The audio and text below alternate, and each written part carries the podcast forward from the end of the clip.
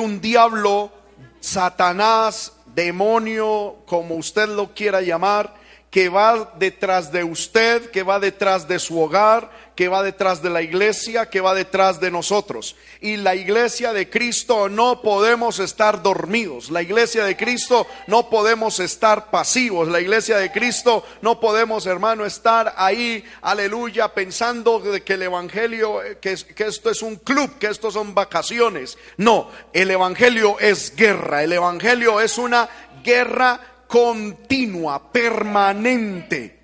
Amén. Mientras usted y yo dormimos, estamos en guerra. Mientras trabajamos, estamos en guerra. Mientras estamos en el culto, estamos en guerra. Mientras, hermano, cocinamos, estamos en guerra. Mientras estamos sentados viendo televisión, estamos en guerra. En todo momento hay guerra.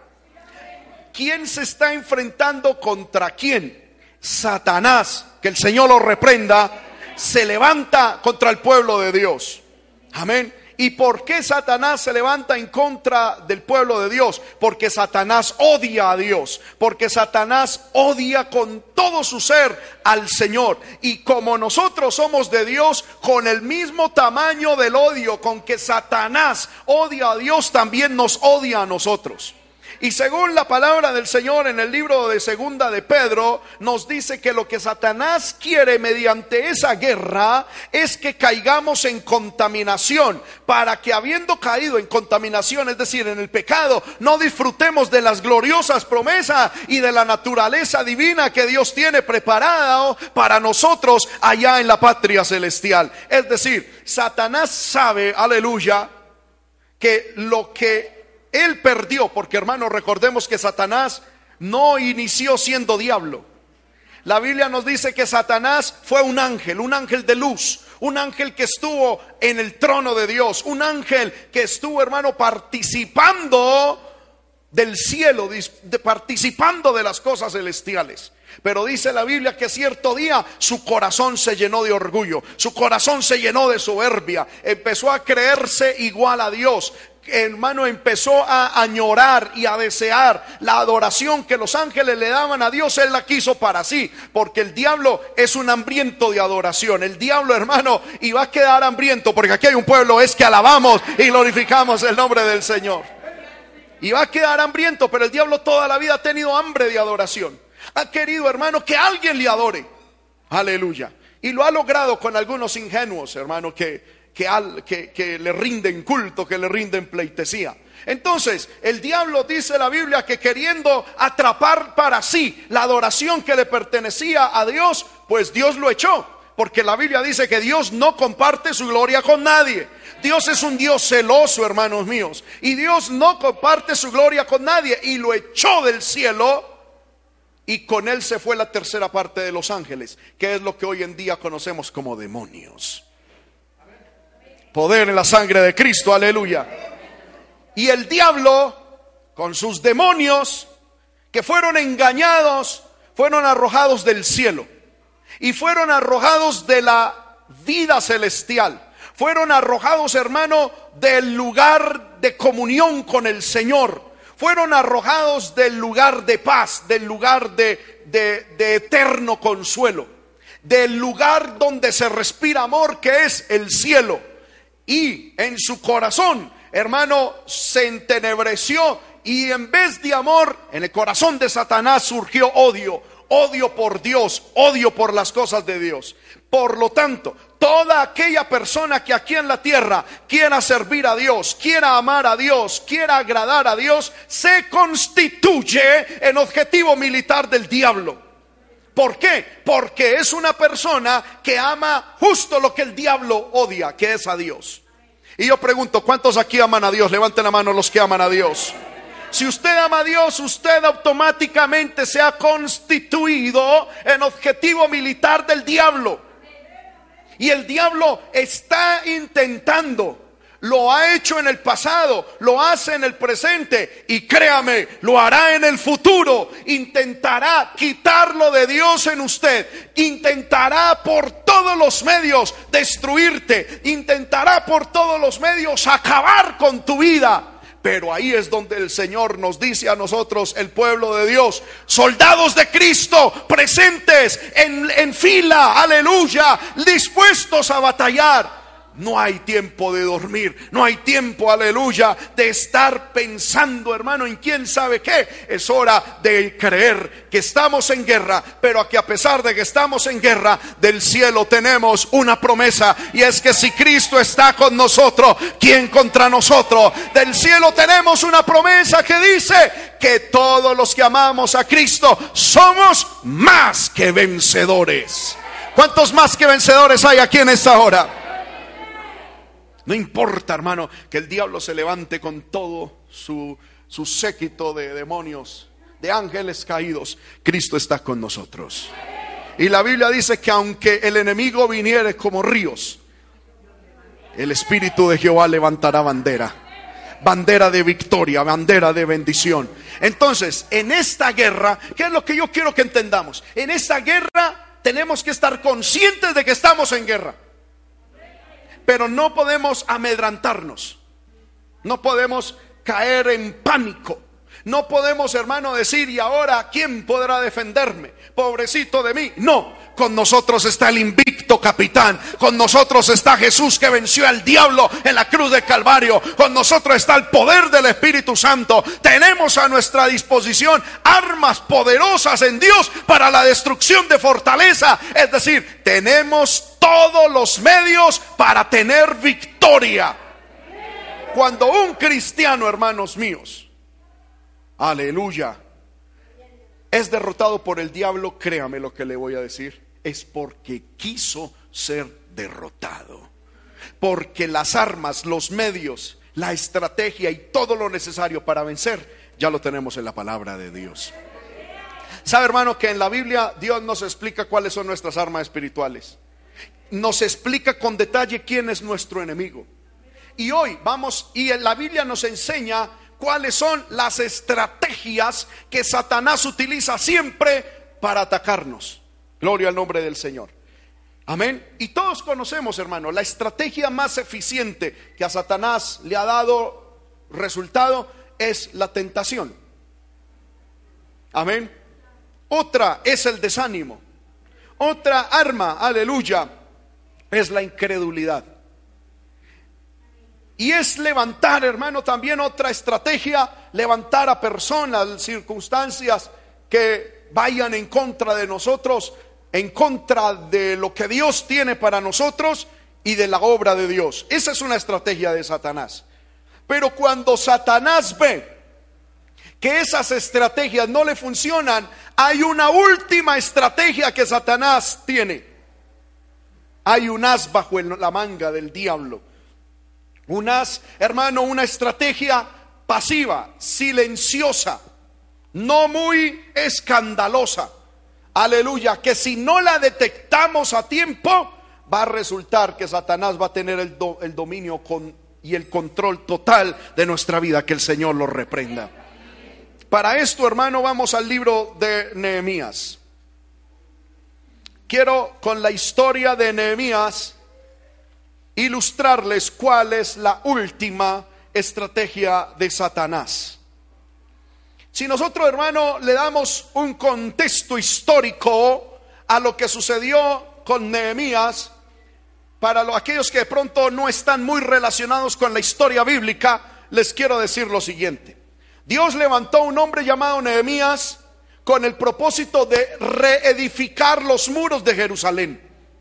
¿Por qué debía reedificarlos? Porque hace aproximadamente 70 años atrás de la historia de este hombre llamado Nehemías, Nabucodonosor, rey de Babilonia, había destruido los muros.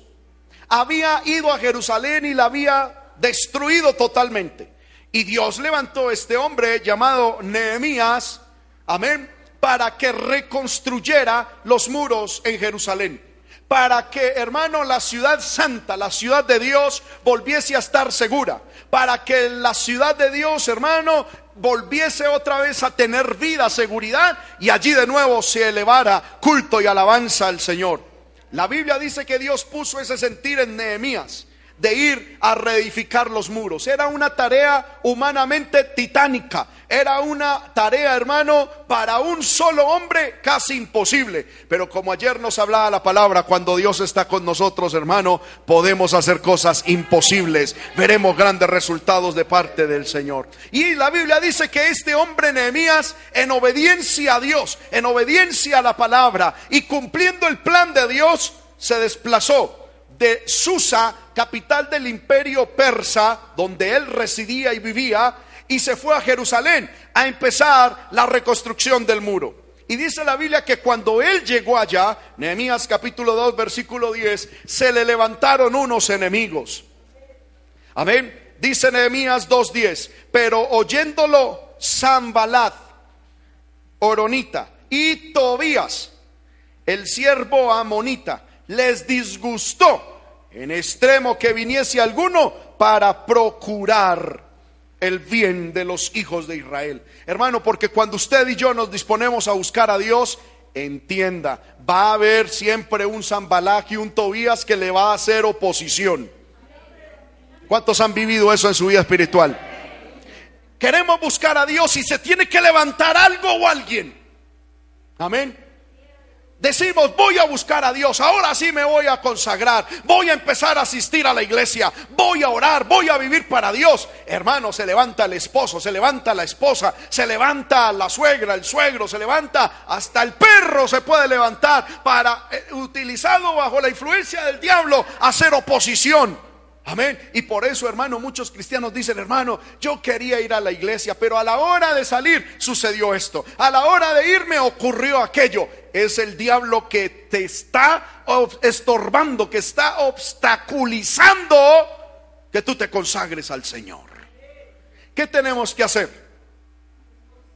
Hermano, permitir que el diablo gane ventaja en nuestra vida y decir, ay, qué obstáculo tan horrible. Yo mejor me quedo así. No tenemos que levantarnos en el nombre del Señor y vencer al diablo. Este hombre, Zambalac y Tobías se levantaron.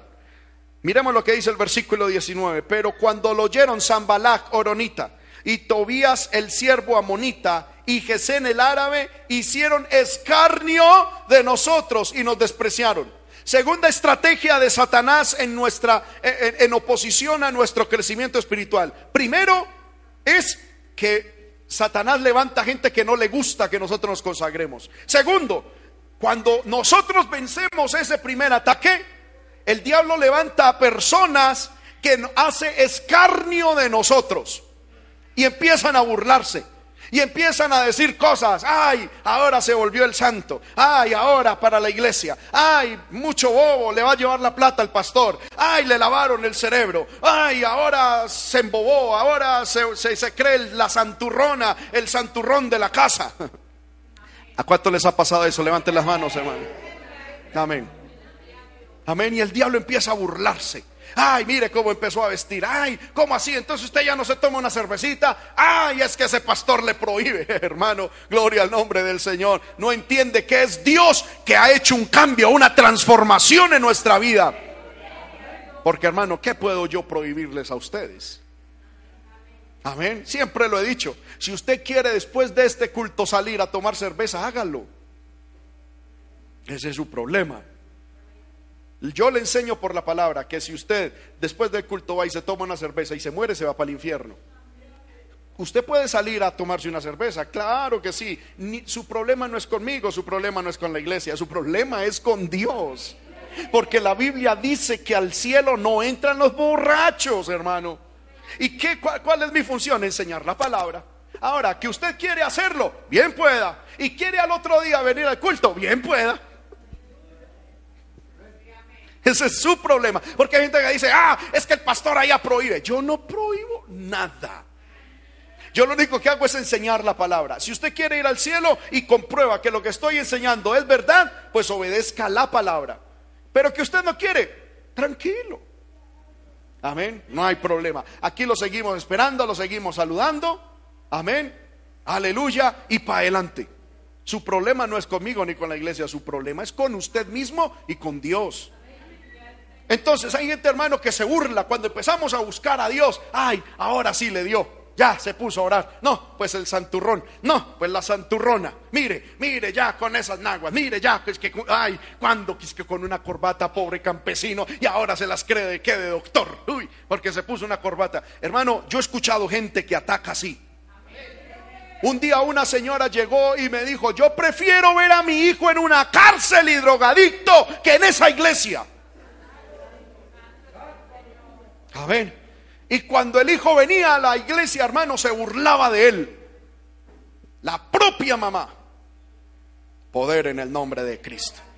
Amén. Y hay gente que cuando hay cristianos que en su restauración, cuando no caen en la primera estrategia del diablo, que es el diablo se opone, algunos caen en la segunda y le comen cuento a la burla del diablo y le comen, hermano, al, como se dice popularmente, al escarnio y al desprecio de los demás. Y algunos dicen, hermano, pero es que mi familia me desprecia, mi familia ya no me habla, mi familia ah, eh, ya no me invita. Pues, hermano, es preferible ganar a Cristo, porque con Cristo somos salvos, con Cristo entramos a la patria celestial. Yo no le estoy diciendo a ustedes que dejen de hablar a su familia que no es cristiana. Háblenles, ámeles, sírvanles, honrenles, pero vivan en santidad. Y si debido a su vida de santidad ellos se quieren separar de usted, no se aparte usted de Dios por agradar a su familia. Viva para Dios, honre a Dios, agrade a Dios. Porque posiblemente lo que ellos están esperando para acercarse a Dios es ver el, cambio total en usted. ¿Cuántos dicen amén a esto que estoy diciendo? No cambiemos a Dios por nada. Hermano mío, yo no sé cuántos de ustedes están viviendo presión, oposición y aún hasta persecución psicológica, espiritual, aleluya, o aún material, hermano por sus familias. Hoy yo vengo de parte de Dios diciéndoles, no cedan a la presión del diablo, honren a Dios, honren a Dios, honren al Señor, sean fieles a Dios, hermano, que Dios premia al que le honra, que Dios bendice al que le honra. ¿Cuántos decimos amén a esto? Usted cambia a Jesús por su familia y lo voy a decir con mucho respeto. Con su familia se van para el infierno. Amén. Pero usted honra al Señor y su decisión es Jesús. Y la Biblia dice que hay una promesa. Cree en el Señor Jesucristo y serás salvo tú y toda tu casa. Amén. ¿Cuántos pueden levantar su mano y decir, Señor, yo sé que mi casa, toda mi casa vendrá a tus pies? Levante su mano y dígale, Señor, yo no te voy a dejar jamás, yo no te voy a dejar. Antes sé que mi familia vendrá a este lugar y conmigo te adorará y conmigo te exaltará. Aleluya. Por la presión, hermano, por la dificultad económica, con su familia no abandone a Dios. Hermano, yo conocí una muchacha allá en la ciudad de Medellín cuando mi papá era pastor en Medellín. Una muchacha, hermano, que a mí me inspiró mucho. Esa joven llegó a la iglesia cuando tenía aproximadamente unos 13, 14 años. Ella se llamaba Erika. Hermano, y cuando esta joven llegó a la iglesia, ella decidió buscar a Dios con todo su corazón. Pero con todo, con todo su corazón. Hermano, de una se despojó del pecado, se despojó de las cosas del mundo, se despojó de las vanidades y empezó a buscar a Dios. 13, 14 años tenía esta mujer. Sí, porque en la iglesia le celebramos los 15. Eso fue antes de que ella cumpliese los 15 años. Hermano, y cuando los papás de esta muchacha se dieron cuenta de que ella iba a la iglesia, hermano, porque ahí vuelvo y repito, hermano, como les contaba ahorita, hay padres que son como hijos del diablo, lo digo con todo respeto. ¿Sabe que llegaban, hermano, a la iglesia y sacaban a Erika del pelo? La sacaban de la iglesia. Y le decían, preferimos verla prostituyéndose, preferimos verla eh, eh, con un muchacho en una moto para arriba y para abajo que en esa iglesia se embobó. Amén. Y esta muchacha, hermano, firme, firme. Al otro día estaba en la iglesia. Amén. hasta que llegó un día, porque la, la familia era de dinero, hermano, y la desheredaron. A ver, en el testamento la desheredaron. Dijeron, Erika, mientras esté en esa iglesia, no va a heredar. Y eso que era hija única, hermano. No va a heredar nada de nosotros, hermano. Y en el testamento ellos hicieron y repartieron lo que tenían a primos, sobrinos, a todos, hermano. Y a ella no le dejaron un peso. Hermano, yo recuerdo el día en que esto pasó. Ella ya tenía unos 16, 17 años. Llegó llorando a la iglesia. Mi papá le dijo, hermana, mayor herencia tiene usted en los cielos. Aleluya tranquila, tranquila, siga adelante. Y ella dijo, hermano, yo, yo no lloro por eso, lloro es porque mi familia no ha entendido a Dios. Aleluya. Firme, firme en el Señor. Eso es lo que Dios quiere, hermano, con cada uno de nosotros. Hasta que al final, hermano, sí, pasaron unos ocho, nueve años, diez años creo. Y esta mujer luche, luche con su familia y luche con su familia. Hasta que logró, hermano, graduarse del bachillerato, entró a la universidad, gloria al nombre del Señor, y, hermano, empezó a trabajar en una de las empresas del papá. Y empezó desde abajo porque no la querían, pero fue fiel a Dios, hermano, hasta que Dios la honró la verdad no sé en el momento qué será de esta joven, pero me llama la atención eso, hermano, una joven de 13, 14 años, viviendo lo que vivió, pero fiel al Señor. Si ella pudo, usted y yo también podremos en el nombre de Cristo. Aleluya. Recuerdo el testimonio de una hermana llamada Gloria, que un día, hermano, el esposo, esta mujer fue sacada de su casa, de la casa de sus padres, para casarse con el esposo de ella. Ella no sabía trabajar, hermano, era muy adolescente. Y hermano, la hermana Gloria eh, eh, en el mundo tuvo con este hombre, se casaron y tuvieron un hogar, dos hijos. Hermano, y esta mujer un día conoció a Jesús. Sintió el poder de Dios, así como lo estamos sintiendo aquí en este lugar.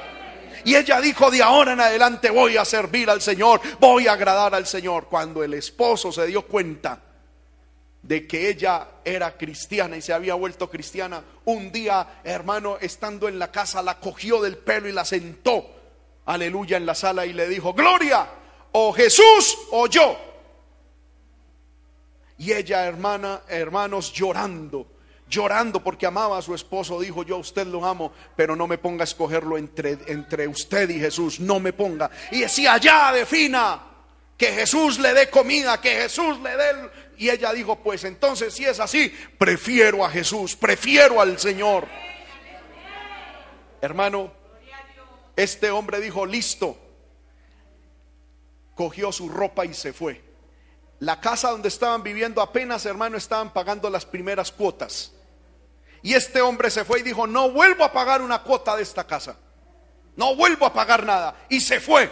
Pero esta mujer fiel a Dios, hermano, fiel al Señor, todos los días, hermano, buscando a Dios, ayunando fiel a Dios. Fue duro, duro, hermano, porque le tocó trabajar en casas de familia, le tocó duro, pero fiel a Dios hasta que sus dos hijos, hermano, lograron terminar el bachillerato. Dios los bendijo, hermano, inmediatamente empezaron a trabajar los dos en, en, buenas empresas. Ya los tres estaban trabajando. Hermano, lograron pagar la casa entre los tres. Gloria al nombre del Señor. Dios hizo milagros y la casita no se la quitaron. Y Dios empezó a bendecirlo y arreglaron el primer piso. Luego Dios los bendijo, construyeron el segundo piso. Luego construyeron el tercer piso y construyeron el cuarto piso.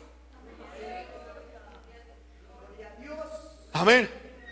Llegó el día en que estos dos muchachos le dijeron a la mamá, mamá, no vuelva a trabajar, se va para la casa nosotros la sostenemos.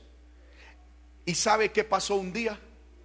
Que ese hombre grande llegó a la puerta diciendo, Gloria, tengo hambre y no tengo dónde dormir. ¿Y ella qué hizo? Le acomodó en el cuarto piso, porque el primero era de ella, el segundo del mayor, el tercero del menor, tenía dos hijos, y el cuarto era ahí como para, amén, para la ropa y para eso era, eso era ya bonito, una plancha grande como para jugar y, y ahí le acomodaron un cuartico. Hermano, y de ahí en adelante a la hermana Gloria le tocaba llevarle comida, le tocaba llevarle almuerzo, le tocaba, hermano, y él pídale perdón, mija, perdóneme, mija, perdóneme. Es que, hermano, Dios honra a los que le honran, Dios honra a los que le honran. Ninguno de los que confían en el Señor serán avergonzados.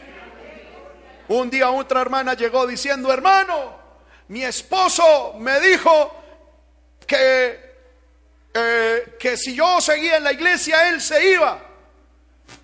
Y entonces ella llegó y le dijo, pues entonces váyase, porque yo sigo a Cristo. Y ella contó el testimonio ese domingo, hermano. Y dijo, hermano, ¿y sabe qué pasó? Mi esposo se fue, pero para el rincón de la cama. Gloria al nombre del Señor. Le dio miedo y no se fue. Hay veces se van, pero Dios honra. Y otras veces que cuento es puro Puro ladrido ahí, hermano, de perro asustador. No dejemos a Cristo por nadie ni por nada. No dejemos a Cristo. Démosle un aplauso al Señor. Aleluya. Gloria al nombre del Señor. Primera estrategia del diablo, oponerse. Segunda estrategia, hacer escarnio. Gloria al nombre del Señor. Tercera estrategia, Nehemías capítulo 4 verso 1, cuando yo, oyó Zambalak que todos edificábamos el muro, se enojó, se enfureció en gran manera e hizo escarnio de los judíos y habló delante de sus hermanos y del ejército de Samaria y dijo, ¿qué hacen estos débiles judíos? ¿Se les permitirá volver a ofrecer sus sacrificios? ¿Acabarán en un día? ¿Resucitarán de los montones del polvo las piedras que fueron quemadas? Aleluya. Y estaba junto a él Tobías, amonita, el cual dijo, lo que ellos edifican del muro de piedra, si subiere una zorra, lo derribará. ¿Qué pasó aquí?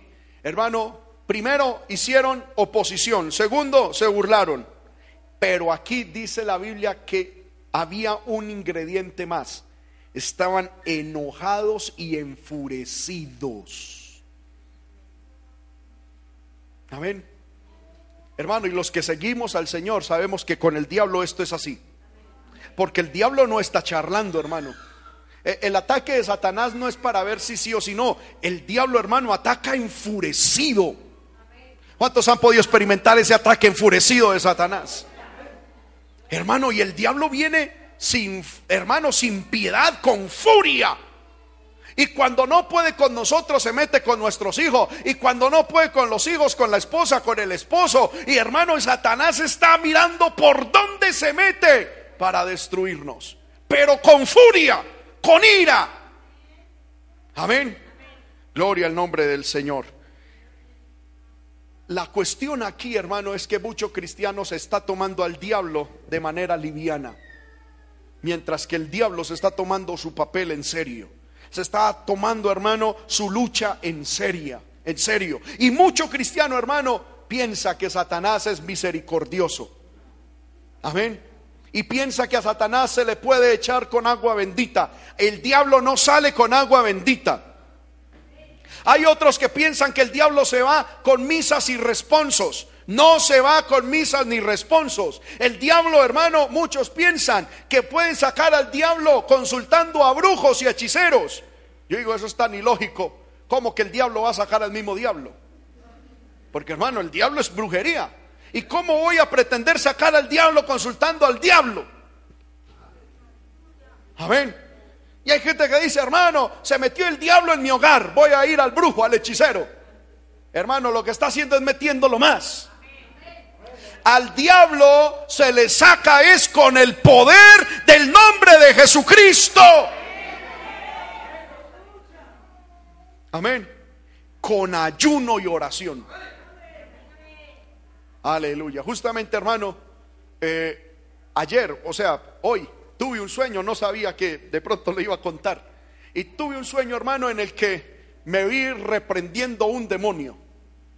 Amén. Y que me llamaron para reprender un demonio, de un demonio de orgullo, recuerdo muy bien, que había en una persona.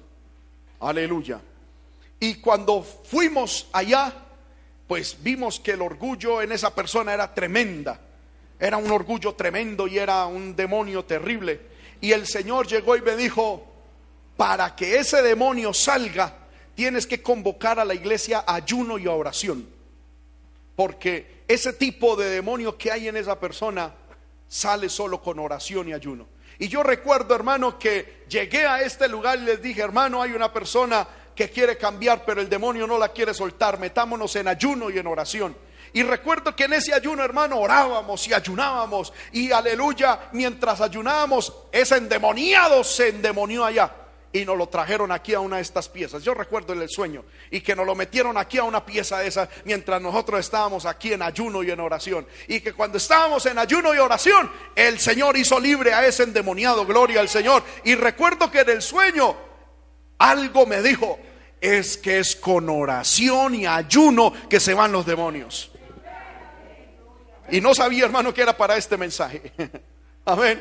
Yo le quiero decir, el diablo está endemoniado está enojado, enfurecido. Primero, ¿por qué está así? Porque es diablo. No le podemos pedir misericordia ni piedad al diablo. Segunda razón por la cual el diablo está enojado y enfurecido. Dice la Biblia que está enojado y enfurecido porque él sabe que le queda poco tiempo. Hermanos míos, la Biblia enseña que Cristo ya viene por la iglesia y en algún momento la iglesia será arrebatada hasta las nubes y los que vivamos para Dios seremos, hermanos, transformados en un abrir y cerrar de ojos y volaremos por los aires para entrar al cielo, a la patria celestial. Algunos creen esto, otros no lo creen. Lo digo con todo respeto, no es mi problema, la Biblia lo enseña. Va a venir un momento en que el Cristo viene por la iglesia. Y como Satanás sabe que le queda poco tiempo, que el arrebatamiento de la iglesia es inminente, que es en cualquier momento, que las señales ya están cumplidas. El diablo con enojo, con furia, hermano, ataca los hogares, ataca las vidas, poniéndoles desánimo, quitándoles la oración, hermano, poniéndoles mundanalidad, cargando los corazones, hermano, poniéndolos unos contra otros, poniéndolos, aleluya, a pelear, a chismosear, aleluya cargando el ¿Por qué? Porque el diablo sabe que si logra cargar nuestros corazones en el arrebatamiento de la iglesia, aquí nos quedamos. Porque el diablo sabe que si nos pone a pecar en el arrebatamiento de la iglesia, aquí nos tendrá. Y por eso dice la Biblia que el diablo está enojado porque le queda poco tiempo. Pero usted y yo contamos, hermano, con la sangre preciosa de Jesucristo. En el libro Apocalipsis dice, y ellos le han vencido por el testimonio de la palabra y por la sangre del cordero. Siempre, hermano, métase con la palabra de Dios. Llénese de la palabra de Dios. Es la palabra de Dios la que nos da la victoria. Pero todos los días invoque la sangre de Cristo. Todos los días cúbrase con la sangre de Cristo. Todos los días, hermano, esté presente en sus labios el nombre de Cristo y la sangre de Cristo. Porque aunque el diablo esté enojado, hermano, hay poder en el nombre de Jesús. Puede usted levantar su mano y decir, hay poder en el nombre de Jesús. Vamos, dígalo fuerte, hay poder en el nombre de Jesús. Hay poder en la sangre de Jesús. Aleluya. Amén. Esa fue la tercera cosa, la, tercera estrategia del diablo. Amén. Gloria al nombre del Señor. Estamos en Nehemías capítulo 4, versículo 7. Encontramos la tercera la tercera etapa, la cuarta etapa. Aconteció que oyendo Zambalac y Tobías y los árabes, los amonitas y los de Asdoc, que los muros de Jerusalén eran reparados porque ya los portillos comenzaban a ser cerrados, se encolerizaron mucho y conspiraron a una para venir a atacar a Israel. A Jerusalén y hacerle daño. Amén. La cuarta etapa de la, de la, estrategia de Satanás es atacar. Amén. Hermano, y Satanás está atacando. Y está atacando mucho. Yo no sé si usted lo ve, hermano, pero esto es un ataque generalizado siervos de Dios están cayendo. Cantidad de cristianos, hermano, están quedando en el campo de batalla heridos, muertos. La tentación, hermano, ha hecho caer a más de uno. La fornicación, el adulterio. El diablo está atacando por los sentimientos. El diablo está atacando, hermano, en la economía, en la salud. El diablo está atacando por toda parte. Ya no solamente es que nos tiene ira, sino que ya mete sus garras para atacarnos, para destruirnos. ¿Cuántos han experimentado ese ataque? Aleluya. Y por eso mucho cristiano, hermano, dice, hermano, en la noche yo siento que algo se me monta encima. ¿Qué es eso? Ataques del diablo. Hermano, yo siento que en mi casa eh, hay presencias, hay sombras. ¿Qué es eso? Ataques del diablo. Hermano, yo siento que en mi casa, aleluya, hay un ambiente diferente. Ya hay pelea. Con... ¿Qué es eso? Ataques del diablo. Alguien dirá, hermano, yo me pongo a mirar mi vida y mi vida cambió. Ya no oro, ya no leo la palabra, ya no siento el mismo gozo. Y algunos piensan, amén, que eso es normal en la vida cristiana. Y el diablo llega y dice, no, es que tú ya eres maduro en el Evangelio. Amén. Estás pasando una, una transición de madurez. Ya, ya tú sabes, no hermano, uno puede ser muy maduro o lo que quiera, pero ante la presencia del Señor uno se derrite, ante la presencia del Señor uno llora, ante la presencia de Dios uno tiembla. ¿Cuántos alabamos el nombre de Cristo? Y el diablo llega y le dice a uno, no, es que usted ya, usted ya sabe. Y el diablo hermano empieza a cargarle el corazón al pueblo de Dios.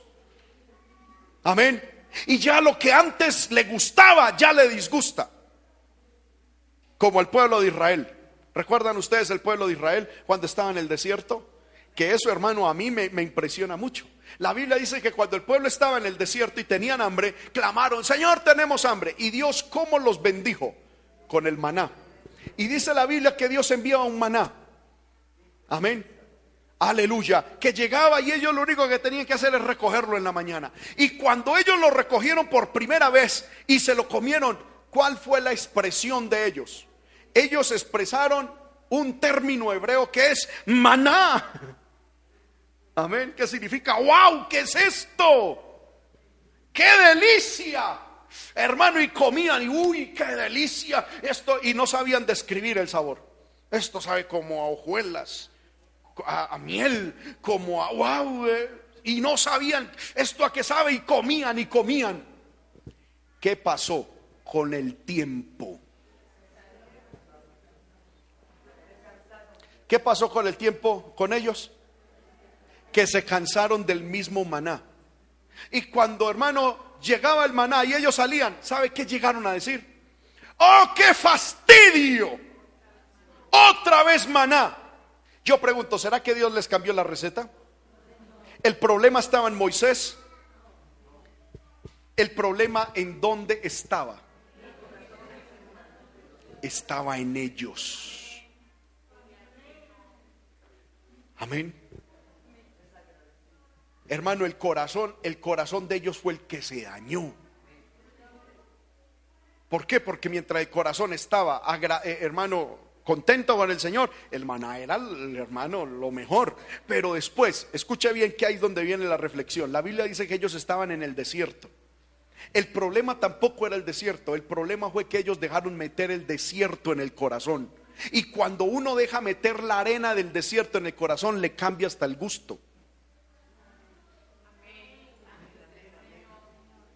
Amén. Y hay gente, hermano, que cuando empezó la vida cristiana decía, uy, hermano, qué palabra, yo quiero más. Uy, hermano, ¿por qué la predicación apenas hora y media debería ser más? Y ahora, hermano, la palabra se demora 40, 50. El problema no es el predicador, es que el desierto se te metió al corazón y te cambió el gusto. Amén. Cuando empezaste en la vida cristiana, cuando el pueblo de Israel salió, hermano, y eso lo vamos a estudiar un domingo, estoy adelantando el mensaje. Y, cuando el pueblo salió de Israel, hermano, decían, vamos a adorar al Señor, vamos a servir al Señor. pero empezaron el desierto. Y cuando pasó ciertos días en el desierto, ya no querían saber nada de Dios. ¿Sabe qué estaban queriendo decir? Larguémonos de este desierto y volvamos a Egipto. Hay gente que cuando empezó en el Evangelio, ay, aleluya, hermano, para lo que sea, voy a servir al Señor. En este momento están que se escarrían. Y están en este culto, ese hermano ahí, colgando de la misericordia de Dios. Ay, Señor, ayúdame. Amén. Ay, qué pereza esa alabanza, qué pereza esa predicación, ay, qué pereza esta silla, ay, qué pereza esta iglesia, ay, qué pereza todo. El problema no es la silla.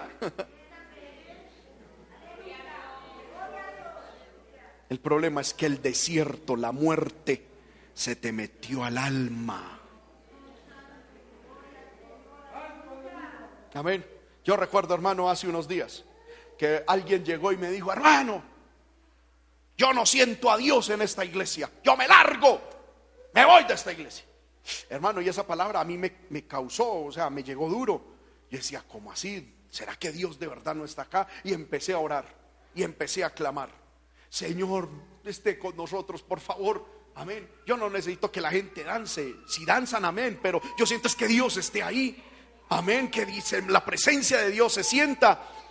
Y recuerdo, hermano, que un día estaba en una enseñanza, o sea, me preparé y oré, Señor, muévete, Señor, muévete, Señor, muévete. Y empecé a predicar y ese día Dios me utilizó para dar una enseñanza. Yo pensé que iba a ser una predicación explosivísima. Y no, hermano, llegué más calmado. Y empecé a, predicar, a predicar y yo por dentro decía, ay Señor, y para eso que esa persona también vino al culto y, ay Señor, ¿será que no hay, no se siente nada, Padre del cielo? Hermano, cuando yo sentí que Dios me habló y me dijo, te voy a demostrar que sí estoy aquí. Y yo seguí predicando, cuando de un momento a otro, aquí mismo, en plena predicación, un endemoniado.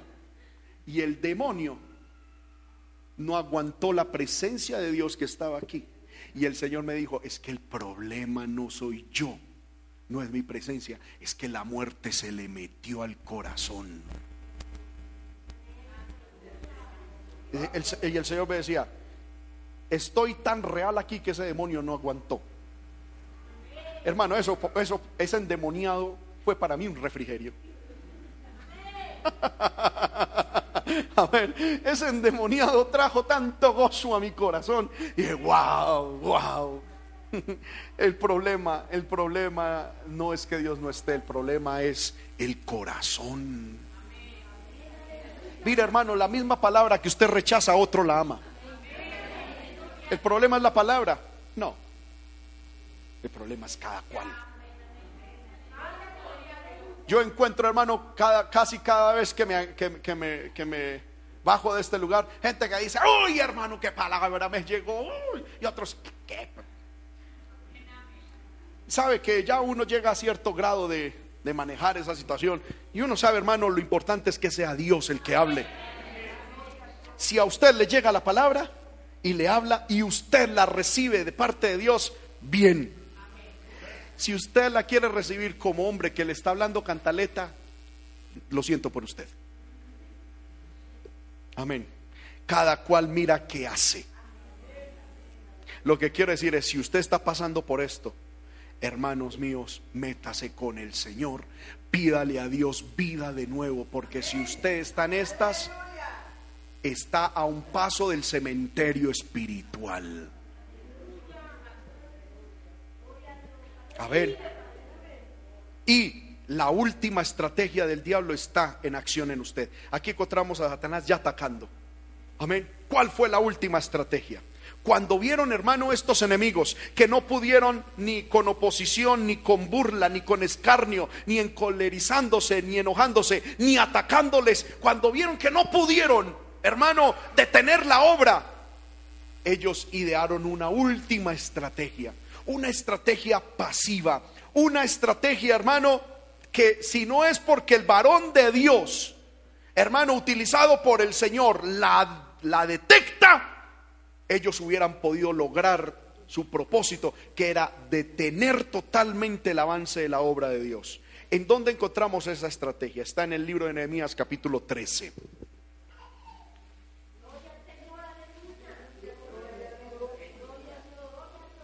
¿Usted recuerda cuáles son los dos nombres de los enemigos más acérrimos que tenía Nehemías? Zambalac y Tobías.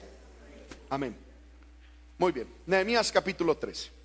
Aquel día se leyó en el libro de Moisés, oyéndolo el pueblo, y fue hallado, escrito en él, es decir, en el libro, que los amonitas y los moabitas no debían entrar jamás en la congregación de Dios por cuanto no salieron a recibir a los hijos de Israel con pan y agua, sino que dieron dinero a Balaán para que los maldijera. Mas nuestro Dios volvió la maldición en bendición. Es que así es Dios. Oyendo, cuando oyeron pues la ley, separaron de Israel a todos los mezclados con extranjeros. Amén. ¿Qué pasó? Dejemos hasta ahí la lectura. Hermano, cuando ya pareció que Zambalac y Tobías habían dejado el ataque, ellos pudieron empezar a, reconstruir. Y ya el muro había sido reedificado. Ya el templo de Jerusalén había sido reedificado. Y wow, qué bendición. Ah, yo creo que Nehemías y Esdras, los que dirigían toda esta obra, decían: Dios nos dio la victoria. Uy, estos enemigos quedaron enmudecidos, quedaron callados.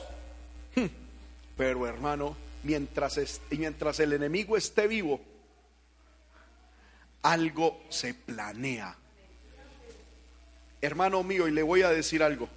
Cuando usted no vea un ataque directo de Satanás, es porque Satanás está rearmando, está planeando y el ataque viene sigiloso, viene ahí, hermano, suavecito, entrando con anestesia a su vida y a su hogar.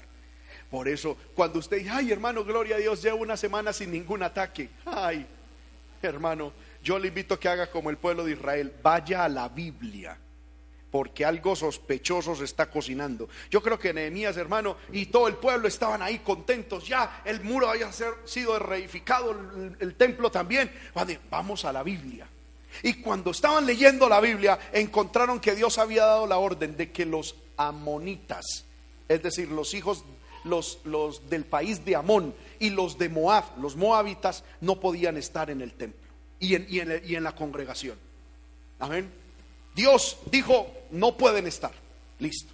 La razón será motivo de otra predicación. Pero aquí quedémonos con eso. Dios dio la orden, no pueden estar.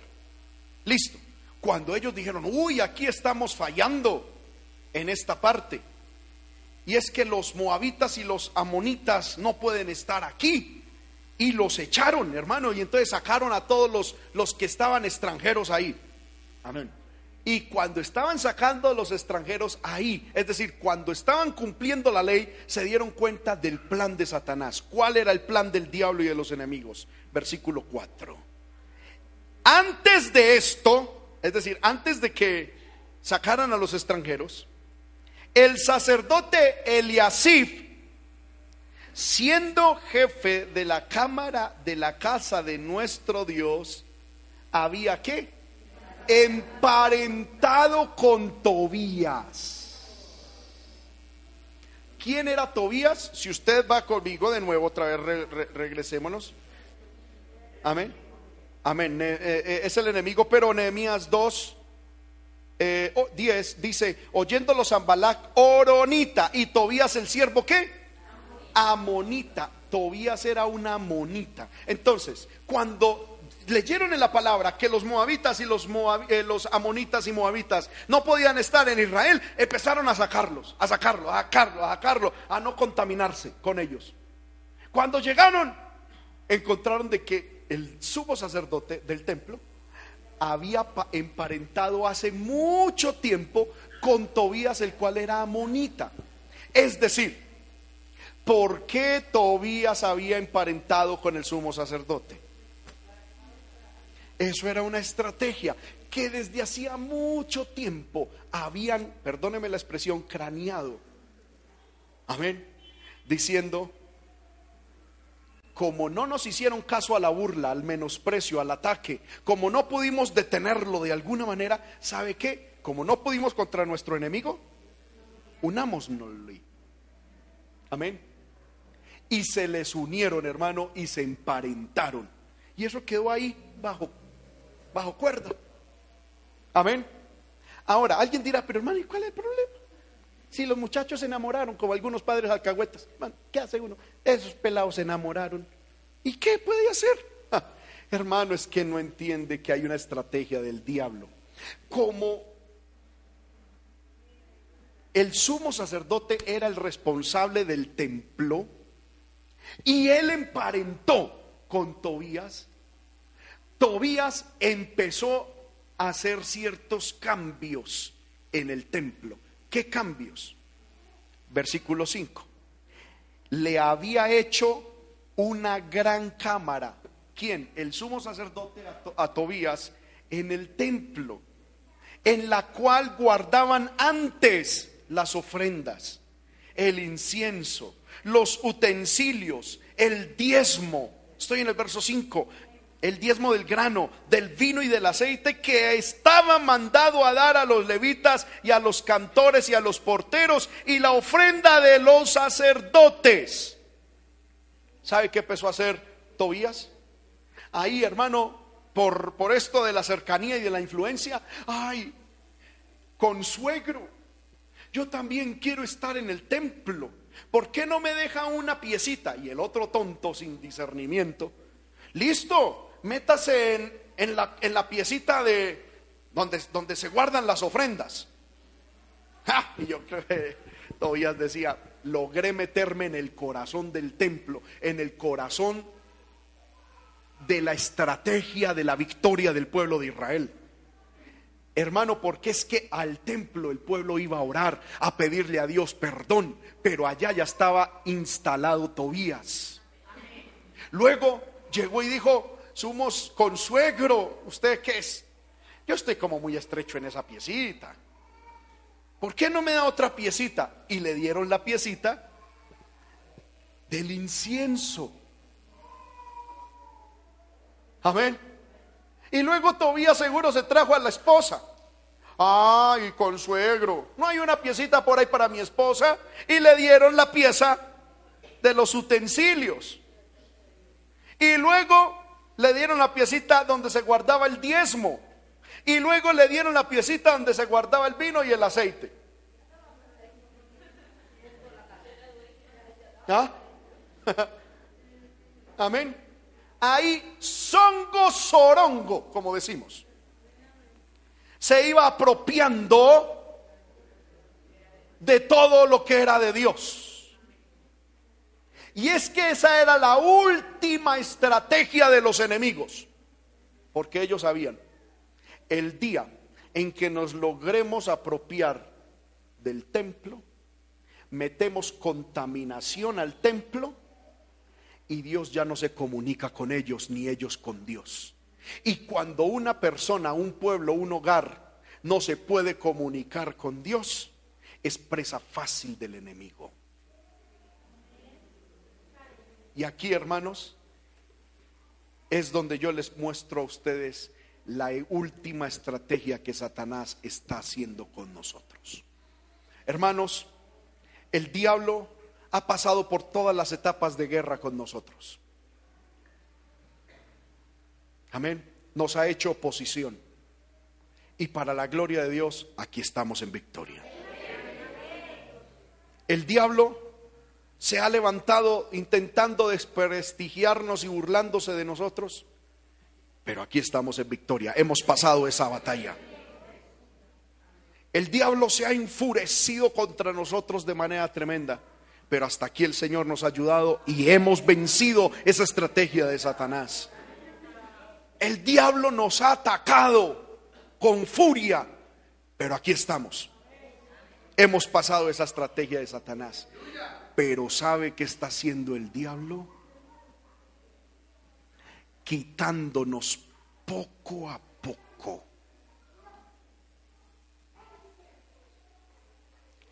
lo que pertenece a Dios que hay en nuestro corazón. Lo primero que Zambalac se apropió fue de la pieza de las ofrendas. Amén.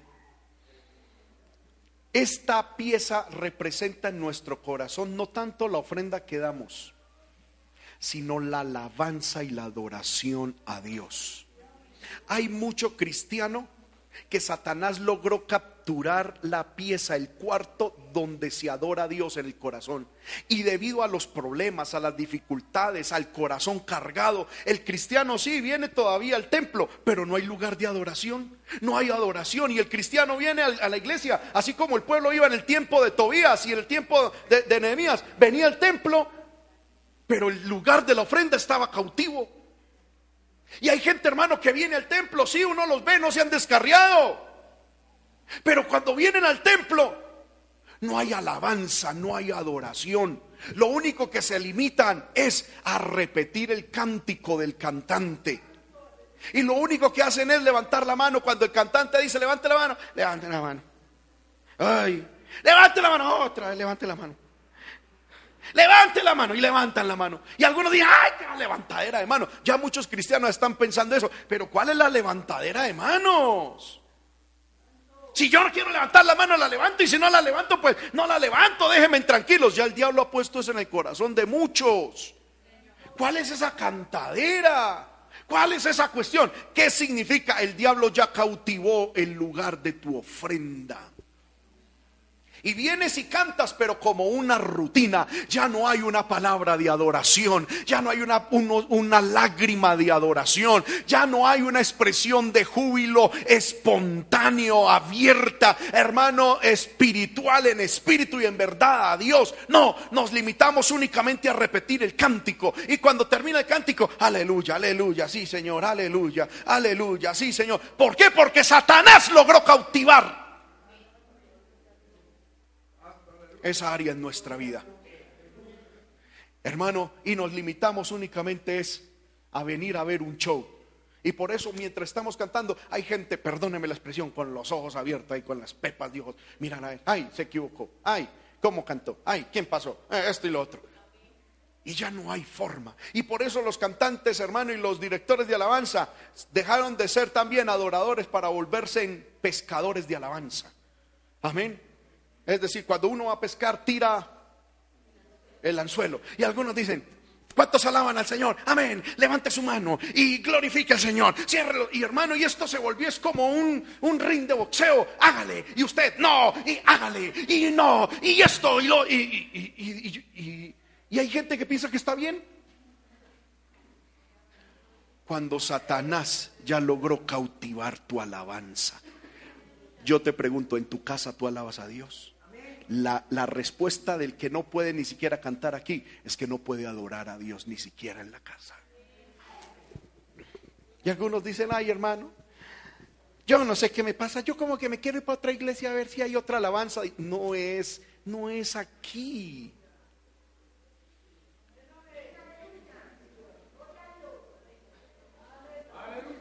Es que Tobías se metió al cuarto de tu alabanza. Amén. Hay gente que dice, hermano, a mí me ha dicho, y vea, y, aquí digo algo público, hermano, porque hay gente que dice, es que, hermano, es que a mí no me gusta el culto allá en el movimiento. A mí me gusta solamente el ayuno que hacen en el movimiento. Sospechoso. Y usted no los ve en el culto, pero en, en, ayuno sí. ¿Por qué? ¿Por qué? Hay otros que vienen a la predicación, pero no vienen a la alabanza. Y hay gente, hermano, que le gustaría poder hacer lo siguiente. Ir a este culto, a este lugar para recibir la alabanza. Ir a este lugar para recibir la adoración e ir a una iglesia donde no haya ofrenda ni diezmo. Y por ellos el Evangelio fuera la carta. Yo le indico, hermano, eso es inmadurez cristiana cuando uno tiene libre el corazón del cuarto, la alabanza y la adoración. Puede que sea con un solo charrasco, con una sola pandereta. Uno alaba a Dios, uno glorifica a Dios, uno canta a Dios. Con gozo, con alegría. Y si Dios permite que haya músicos, también alabo a Dios. Porque es que no es lo externo, es lo interno. Es que Tobías no está en el corazón, en el cuarto de la alabanza, en el cuarto de la ofrenda. Pero hermano, cuando, cuando Tobías captura eso, usted le puede poner la mejor música del mundo y aún así no alaban a Dios. Eso es una cuestión del alma. Eso es una atadura del alma. Sí, a los músicos les quiero decir, tenemos que esforzarnos y tenemos que ser excelentes. Pero para Dios, no para contentar a... Amén. ¿Cuántos alabamos el nombre del Señor? ¿Cómo está su alabanza? La Biblia dice, hermano, que al pueblo de Israel cuando estaban en Babilonia y ellos estaban en tierra extranjera, ¿qué les tocó hacer a ellos? Colgar las arpas.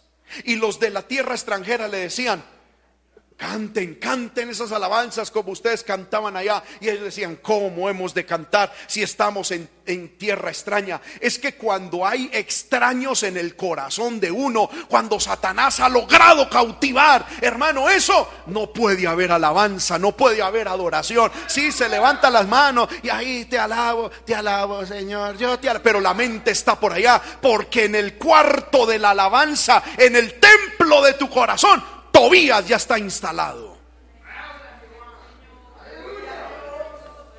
Poder en el Señor. Segunda cosa, no solamente cautivó el cuarto de la ofrenda, sino del incienso. ¿Qué es el incienso? Es la oración. Segunda cosa, cuando sabemos que Satanás ya va en su última estrategia, Primero nos quita la alabanza, primero nos aburre en la alabanza. Y ay, como que algarabía, ay, que bulla, ay, yo mejor me hago, ojalá allá en el potrero de esa bulla. Yo digo, hermano, al que, al que no le gusta la alabanza, esa persona está sospechosa, porque al diablo no le gusta la alabanza a Dios. Pero los que tenemos el Espíritu Santo, hermano, nos gozamos en la alabanza, nos gozamos cantando, nos gozamos danzando, nos gozamos hablando en lengua, nos gozamos, hermano, tributando al Señor, porque hay vida. ¿Cuántos tienen vida espiritual? Amén.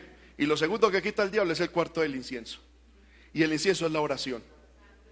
Y hay muchos cristianos que dicen, ay hermano, yo no sé, tan raro. Llevo dos meses, hermano, en que casi no oro y piensan que eso es normal. Amén. Así fue con este sumo sacerdote, hermano, que llegó y, y todavía le dijo, ay, deme el cuartico del incienso. Es que quedó muy estrechito. Y se lo cedió. El lugar donde guardaban el incienso, el incienso representa las oraciones. Y hay cristianos, hermano, que ya no oran. Pasan días sin orar. ¿Qué digo días? Semanas. ¿Qué digo semanas? Meses. ¿Qué digo meses? Años. ¿Qué digo años? Toda la vida se la han pasado sin orar. En estos días un cristiano que está casi escarriado. Porque yo llegué y le dije, Dios a mí me mostró que usted desde que se convirtió no aprendió a orar. Claro, hermano, que oro, que yo oro. Usted no aprendió a orar. Después vino y me dijo, hermano, tiene razón, yo nunca oraba. Claro, ahí está descarriado. Amén. Hermano, usted y yo tenemos que aprender a orar y no permitir que el diablo nos cautive esa área de nuestra vida. Amén. Es que hermano, es sorprendente. Yo me pongo a mirar. Hay cristianos que vienen al culto. Y ellos tienen calculado. El culto comienza a las seis y media. Entonces llego faltando diez. Porque diez minutos es lo que me alcanza mi oración. Y uno ve que si el culto no comienza a la hora exacta, ellos ya están arrodillados, eh, sentados. Se les acabó el verbo. Yo digo, si aquí en la iglesia donde se les ve, no son capaces de orar más de 5 o 10 minutos y se sientan, ¿cómo será en la casa?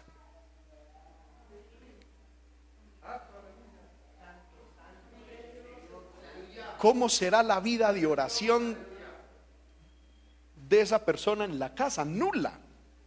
Si aquí que es donde supuestamente uno impresiona un poquito, viene y chicanea un poquito y como que para que la gente por lo menos diga y, hay un ambiente favorable y una aleluya, bueno, y por lo menos escucha a otra persona orar y, y, como que se inspira uno y apenas oran 5 o 10 minutos. ¿Cómo será en la casa, hermano? Y, piensan que van para el cielo. ¿Qué es lo más tremendo? Cuando Tobías se le metió al corazón, ya le cautivó la alabanza, ya le cautivó la oración. Y si le cautivó la oración, ¿qué decimos del ayuno? Pregúntese, hermano, ¿usted cuánto lleva sin ayunar voluntariamente?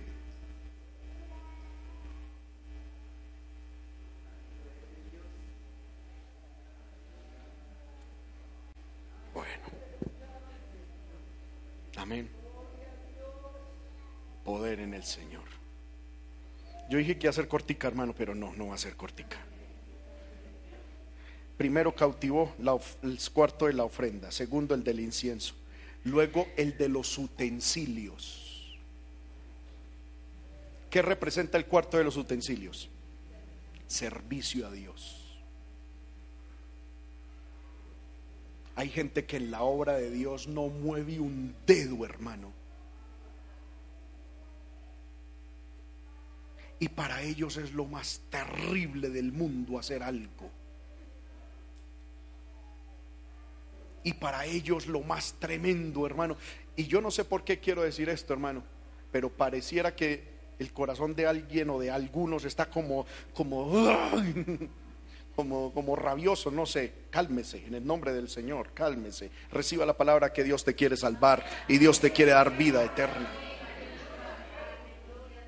Hermano, el servicio, el servicio está totalmente nulo. Ya los utensilios Tobías los capturó. ¿Con qué iban a servir en el templo? Si en el templo se necesitaban todos los utensilios para poder servirle al Señor. No podían hacer nada, quedaron maniatados. Amén. Y hay gente así, hermano, que no sirven a Dios en nada. Lo digo con amor y con respeto. Pero hermano, es que no hacen nada por la causa de Cristo, nada y piensan que están bien.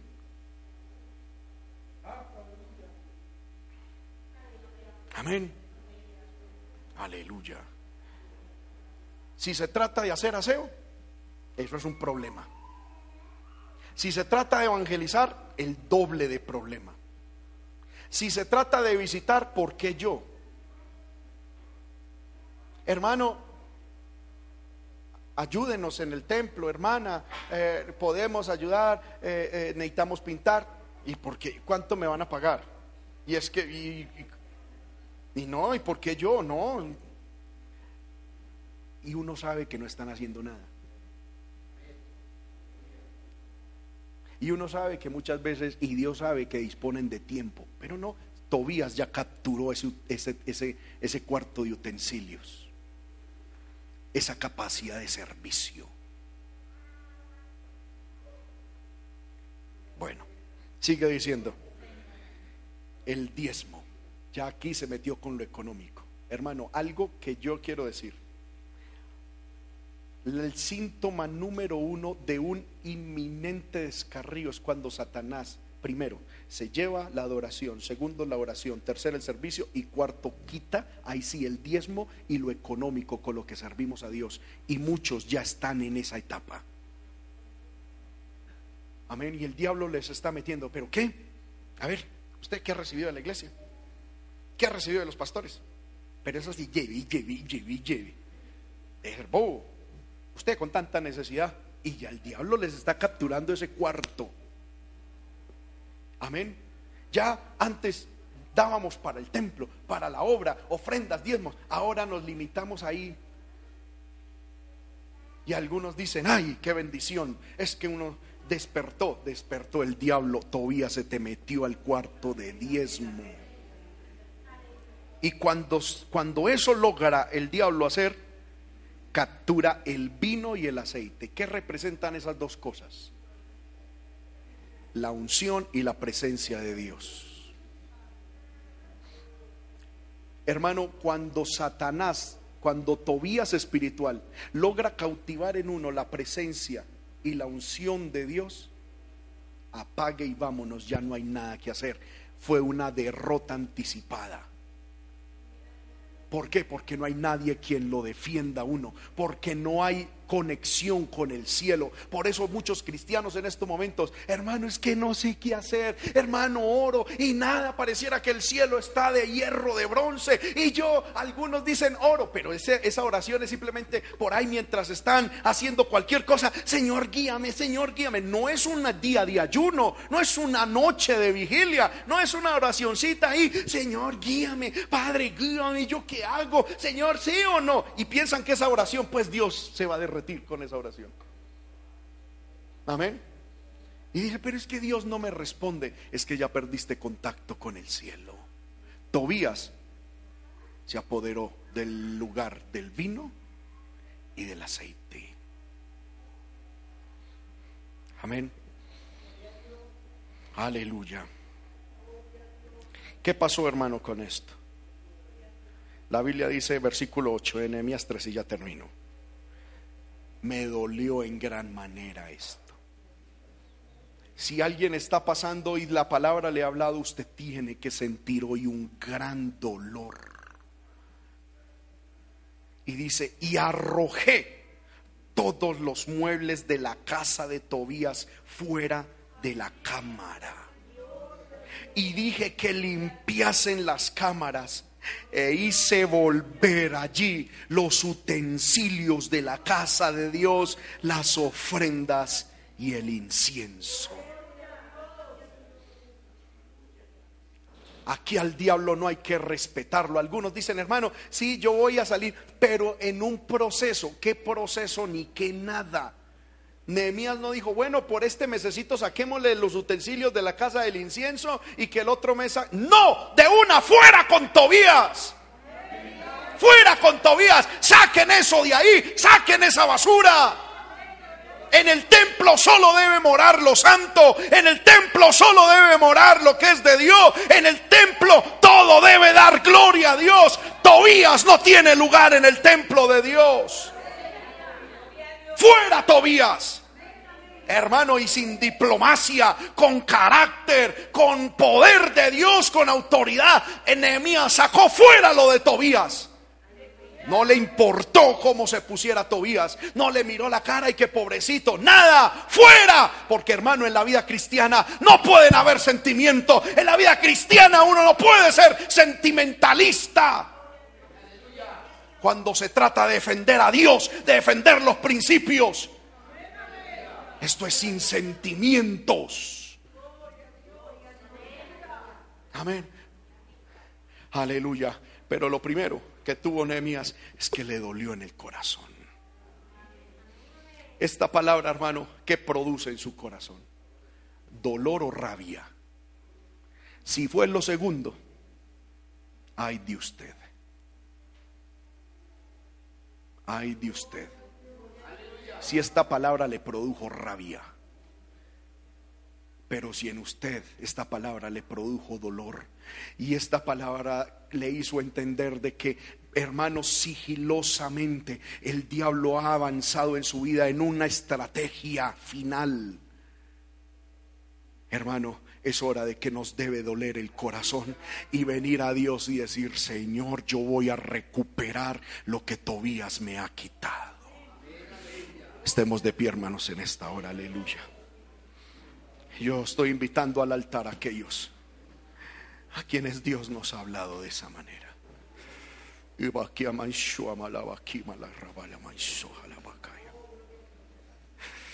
Inda mi rabete le bequendo a la miso. Y le berrebebi que me le menso mira la vaquendue. Shaya la vaqueme y shuamalaya. Y rababa balaba son bendima la macay mi soja. Shaba la vaquima y shuihalaya. Y ta rebebebe que me shabalaya. Y tandamando mi neme que rebebe kebi. Y shabaya la vaqueba la mi amazo nahalaya y te vi rebebi amaso y veis iba caña mi lengua y va marrabato mala manso malaya la vaquebe le y me metí la sabalay ramay shobi que ve tu ilaya y la shaba la barra bebe que me shaba Dalai mi shiva, dai mi kai milando. Y ramia mai shama la la babaya. Y shamia mai sueme kenwa. Mi amarre bebe bebe. Sabay sabaya. Y te le vi mi raman somay la manto may. Shama babay soya. Oh, le vi a manso malaya la bacando, eh. Y mai shabalaya. Es hora, hermano, de llorar, es hora de llorar. Es hora de llorar delante de Dios, es hora de recuperar lo que le hemos cedido a Tobías, lo que le hemos cedido al diablo. Es hora de llorar y decirle, Señor, el diablo me ha quitado la oración. El diablo me ha quitado la alabanza. El diablo me ha quitado el servicio. El diablo me ha quitado, Señor, el gozo, la alegría.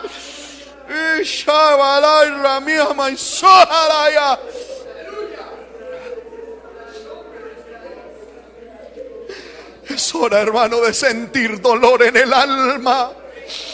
Es hora de sentir dolor en el alma. Es hora de sentir dolor por la pérdida. Eva y Shabbat, que Ana y Shabbat. ¿Cómo puede un cristiano ser cristiano sin alabanza? ¿Cómo puede ser un cristiano cristiano sin oración? ¿Cómo puede ser un cristiano verdadero cristiano sin servicio? ¿Cómo puede ser un cristiano verdadero cristiano? Si Tobías está capturando áreas de servicio a Dios, ¿cómo podemos ser cristianos? Que la barra, barra, bansoa. El Espíritu de Dios está aquí, hermano. El Espíritu de Dios está aquí. Usted que ha pasado aquí al altar o usted que se quedó allá, levante su voz, levante sus manos y dígale, Señor, yo he perdido muchas cosas. He perdido muchas cosas.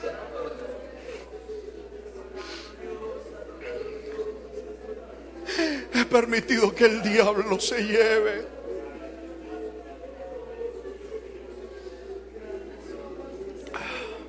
He permitido que el diablo me quite, he permitido que el diablo entre a mi corazón, pero hoy, hoy con un corazón dolido, con un corazón, Señor amado, dolido por lo que he perdido, hoy reacciono, hoy reacciono, hoy vuelvo, Señor amado, a entender que esta es una estrategia de Satanás, que es una estrategia final, que es una estocada final, que es un golpe certero y que la intención del diablo es matarme, destruirme. Vamos hermano, clame a Dios, clame, levante su voz. Y con decisión reprenda a Tobías, reprenda al diablo, reprenda a los demonios de su vida. Hágalo con autoridad, hágalo con firmeza, hágalo, aleluya sin contemplación, sin sentimientos.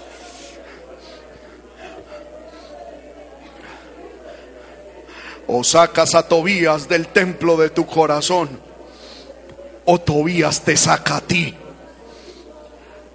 Aleluya o sacas al diablo y paras la obra del diablo en tu corazón, o el diablo te va a sacar a ti, o el diablo, aleluya, o terminarás fuera del propósito de Dios, o terminarás lejos del propósito de Dios, descarriado, aleluya, fracasado, endemoniado, aleluya.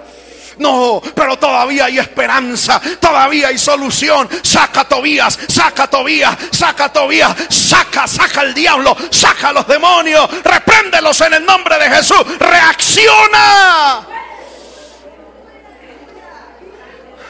Hermano, hermana, reaccione, reaccione, reaccione en el nombre de Jesús, reaccione en el nombre de Jesús, reaccione en el nombre de Jesús reaccione. Es hora de reaccionar. Es hora de decir, basta ya. ¿Cómo es que el diablo ya está cautivando mi corazón? ¿Cómo es que el diablo ya se está apoderando de mi vida? ¿Cómo es que el... No, fuera diablo, fuera, fuera. Fuera en el nombre de Jesús. Yo soy un hijo de Dios. Yo soy un instrumento de Dios. Mi corazón es templo del Espíritu Santo. Tobías, diablo inmundo, en mi corazón, en mi hogar, no hay lugar para ti.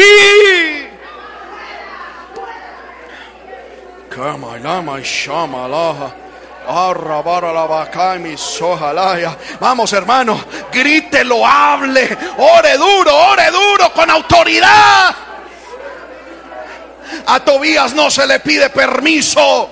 A Tobías no se le pide perdón. A Tobías se le coge las cosas y se las tira a la calle. Cochino Tobías se tiene que ir. Tu corazón es templo del Espíritu de Dios. La sangre de Cristo te ha limpiado. Aleluya. Aleluya. Aleluya, aleluya. Aquí está el Espíritu Santo, hermano. Aquí está el Espíritu Santo. Aquí está el Espíritu de Dios. Aquí está el Espíritu de Dios. Oh, gloria, oh, gloria, oh, gloria. No es hora de estar pensando. No es hora, aleluya, de estar fingiendo orar. Es hora de batallar. Es hora de sacar al diablo. Es hora de sacar a Tobía. Es hora de reprender los demonios. En el nombre de Jesús.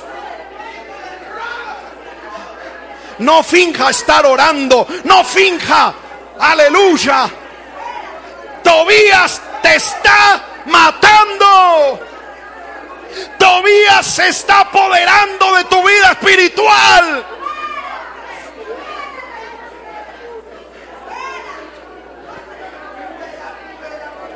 Reacciona.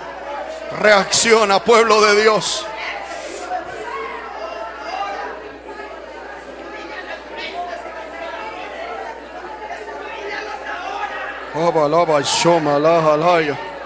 Aquí está el Espíritu de Dios, aquí está el Espíritu de Dios.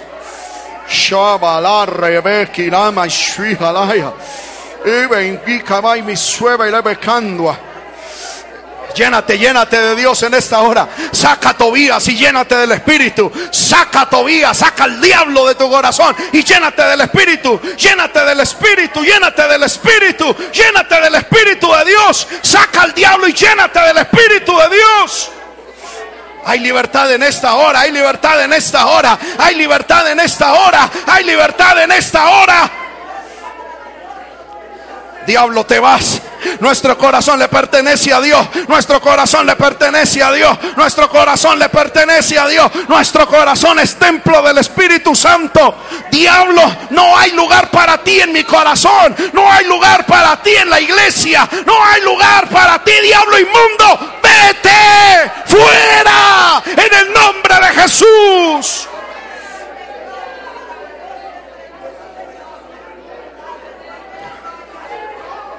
En el nombre de Jesús.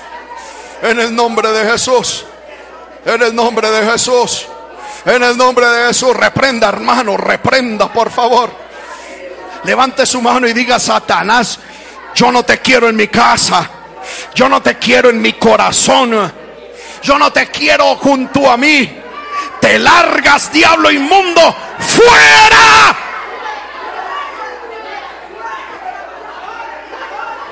En el nombre de Jesucristo.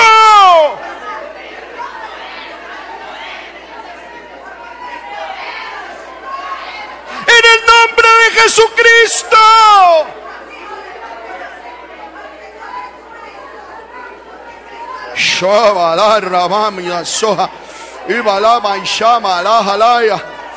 Poder de Dios, poder de Dios. Esta es hora de libertad. Hoy Tobías muere, hoy Tobías se va, hoy se levanta una iglesia ungida, hoy se levanta, hoy se restauran, hoy hay bendición. Tobías se va. Hoy renace la alabanza, hoy renace la adoración, hoy revive la oración, hoy revive el servicio. Hoy revive el gozo de ser cristiano. Hoy revive la alegría del Espíritu. Aleluya. Aleluya. Aleluya, aleluya. Aleluya, aleluya. Aleluya, aleluya. Aleluya, aleluya. Hoy Dios aclara tu mente. Hoy Dios aclara tu espíritu. Hoy Dios te da fuerza. Hoy Dios te dice, hijo, hijo, hijo, hijo, hijo. Te estaban cautivando, hija. Te estaban cautivando, pero tú eres mío.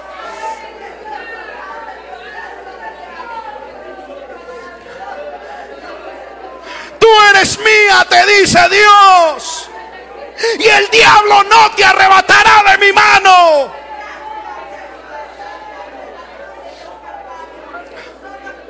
Por eso muchas veces nos habla fuerte. Por eso muchas veces nos habla duro. Para que despertemos. Para que reaccionemos.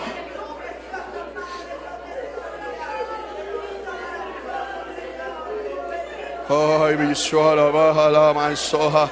Shabalaba que ama y fijalaya. Que adore, adore, adore al Señor.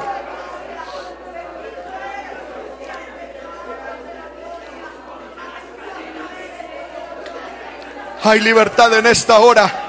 Tobías se va y viene el Espíritu. Tobías se va y viene el Espíritu. Tobías se va y viene el Espíritu. Tobías sale de tu corazón y llega el Espíritu. Hay una nueva unción. Hay unas nuevas lenguas. Hay nueva vida. Hay gozo. Hay alabanza. Hay fiesta. Hay libertad.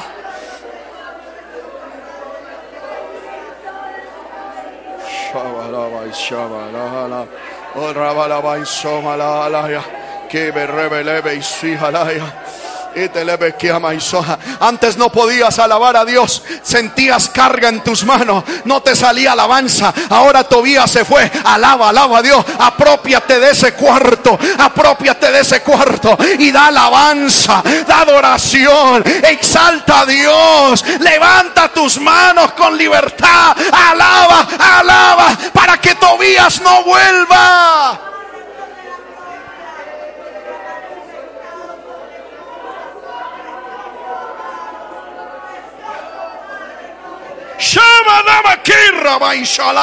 El Espíritu está aquí. Alaba a Dios. Levanta tus manos y alaba. Alaba, alaba, alaba, alaba, alaba, alaba, alaba. Que Tobías se fue, Tobías se fue. Ya ese cuarto de la alabanza, ese cuarto de la adoración, ese cuarto de la ofrenda ha quedado libre. Alaba a Dios, alábale.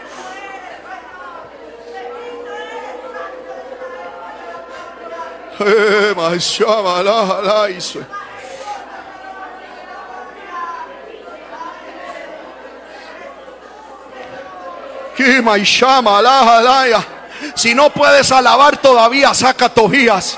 Sácalo, hermano. Sácalo, sácalo, sácalo. Dígale, Tobías inmundo. Yo voy a alabar a Dios en mi vida. Voy a alabar a Dios. Voy a glorificar a Dios. Suelta mi lengua. Suelta mis manos.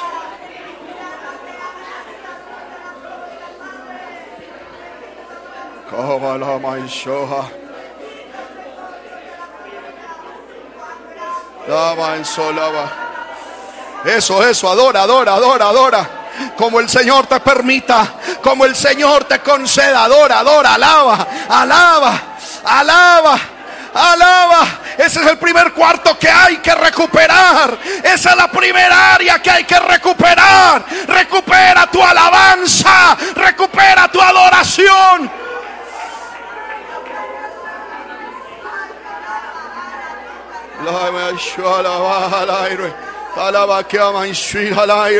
Adora, adora, adora, adora, adora. Adora, alaba al Señor. la alabanza rompe cadenas, la alabanza rompe los yugos, la alabanza, aleluya, quiebra los yugos del diablo, la alabanza cambia la atmósfera, la alabanza a Dios cambia el ambiente, la alabanza ahuyenta al diablo.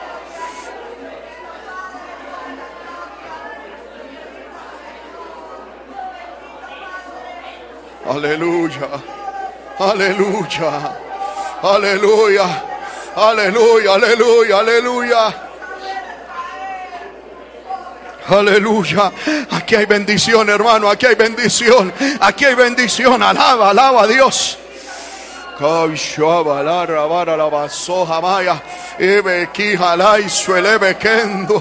Y ramía maisho malaya.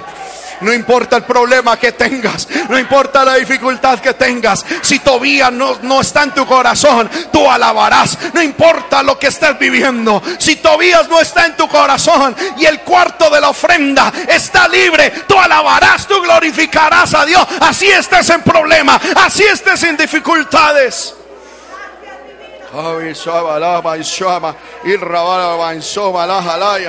Que me llama jalaya y El Espíritu de Dios está aquí. Y donde está el Espíritu de Dios hay libertad. Donde está el Espíritu de Dios hay libertad. Donde está el Espíritu de Dios hay libertad. Donde está el Espíritu de Dios hay libertad. Se rompen las cadenas. Se rompen los yugos. En el nombre de Jesús. En el nombre de Jesús. En el nombre de Jesús, en el nombre de Jesús. En el nombre de Jesús, en el nombre de Jesús. En el nombre, donde está el Espíritu de Dios hay libertad, hermano. Donde está el Espíritu de Dios hay libertad. Donde está el Espíritu de Dios hay libertad. El Espíritu está aquí. Eres libre. Alaba a Dios. Alaba a Dios. Alaba. No te canses. No dejes que todavía, aleluya, tome el control de nuevo de tu voz, de tu alabanza.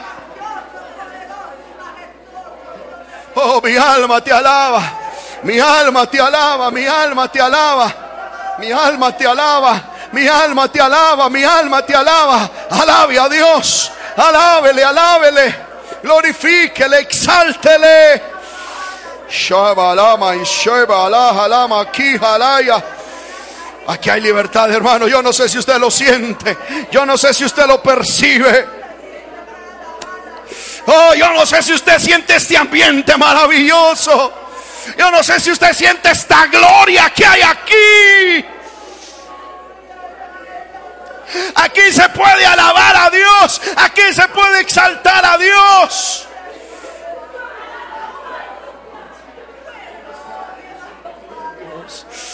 Hay libertad en esta hora. Hay libertad en esta hora. Hay libertad. Hay libertad, eso, dale libertad al Señor. Dale libertad al Espíritu. Dale libertad al Espíritu, que el Espíritu te llene. Si tu corazón está lleno del Espíritu, Tobías no puede volver. Si tu corazón está lleno del Espíritu, Tobías no puede volver. Llénate del Espíritu en esta hora. Llénate del Espíritu de Dios en esta hora.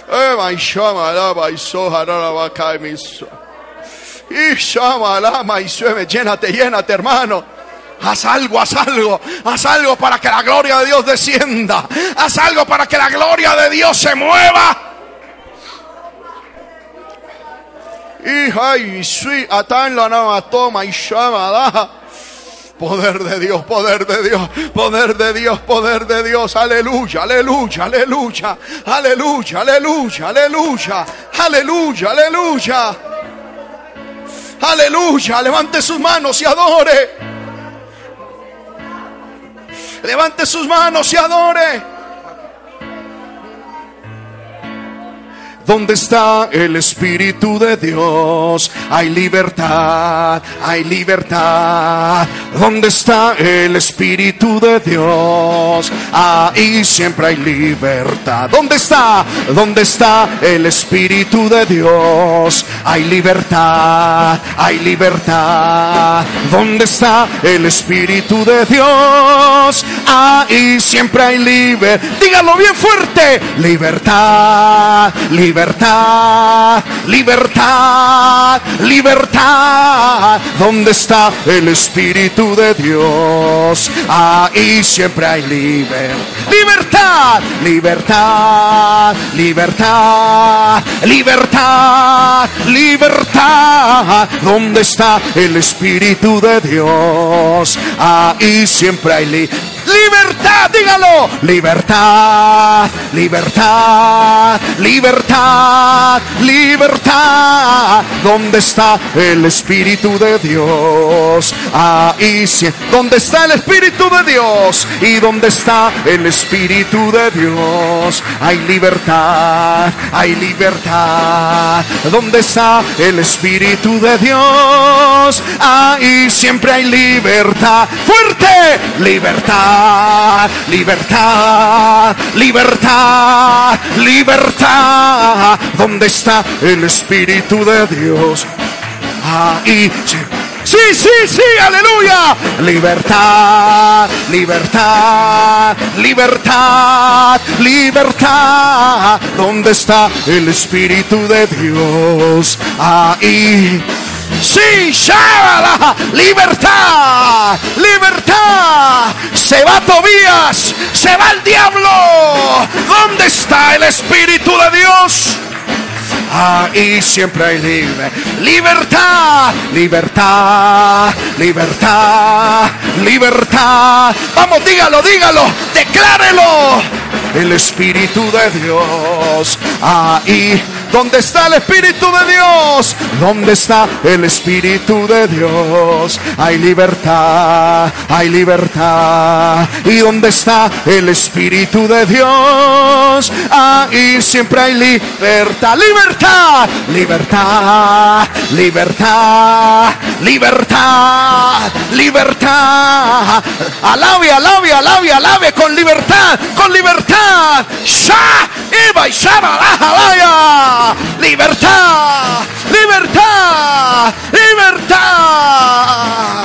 ¿Dónde está el Espíritu de Dios? Ahí siempre hay libertad, libertad, libertad, libertad, libertad. ¿Dónde está el Espíritu de Dios? Ahí siempre hay libertad, libertad, libertad, libertad.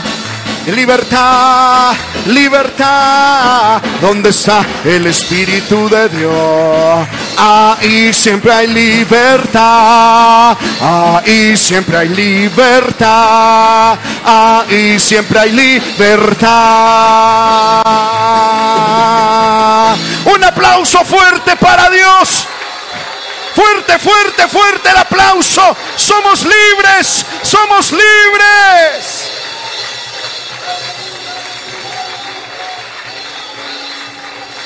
A su nombre.